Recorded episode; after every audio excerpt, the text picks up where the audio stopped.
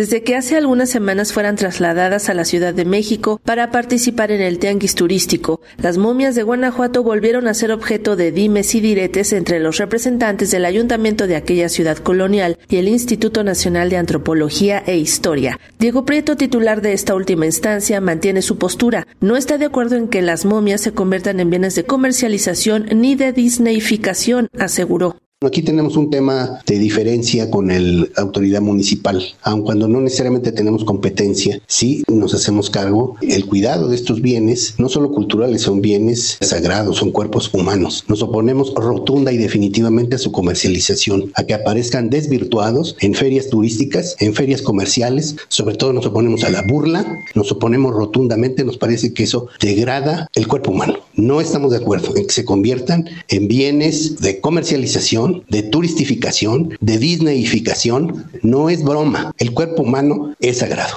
A decir del funcionario, con respecto a los cuerpos momificados, la autoridad del municipio de Guanajuato ha seguido incurriendo en conductas que el INA reprueba. Hemos señalado que nos parece inconveniente además desde el punto de vista de la conservación que se mantengan de pie, porque eso efectivamente lastima su estructuración corporal y las condena a su destrucción. Hay una acción a, nuestro juicio improcedente por lo que hace aquellos cuerpos que son de una fecha posterior al siglo XIX, 20 y 21, pues la autoridad municipal ha seguido desarrollando conductas que nosotros hemos reprobado y mucha gente de Guanajuato las reprueba. Y no estamos en contra de que se exhiban, no estamos ni siquiera en contra de que haya un nuevo museo en donde en la medida en que van surgiendo más cuerpos momificados se puedan ir integrando, pero con un discurso respetuoso, científico, académico y serio, sobre todo que respete la dignidad humana. El antropólogo explicó que el instituto a su cargo realiza las investigaciones necesarias para levantar un inventario de las momias procedentes del Panteón Municipal de Guanajuato, que correspondan a una temporalidad anterior al siglo XX, en cuyo caso deberán permanecer in situ. Tenemos el acuerdo de impulsar una investigación de la cual ya se llevó a cabo una primera etapa que nos permita depurar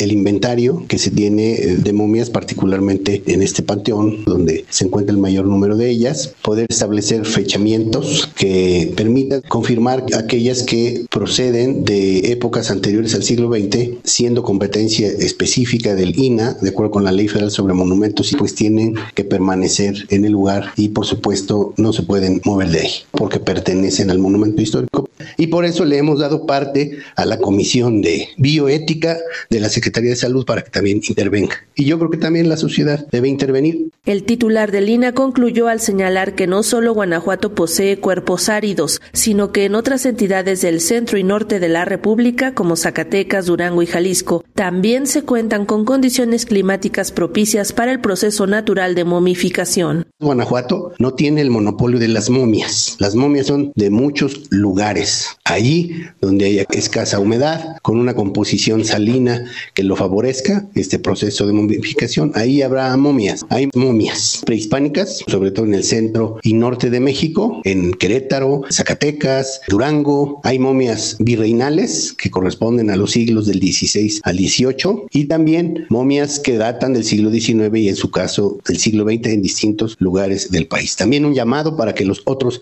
estados de la República se expresen en ese sentido, porque no es cierto que solo en Guanajuato hay momias. Para Radio Educación, Sandra Karina Hernández.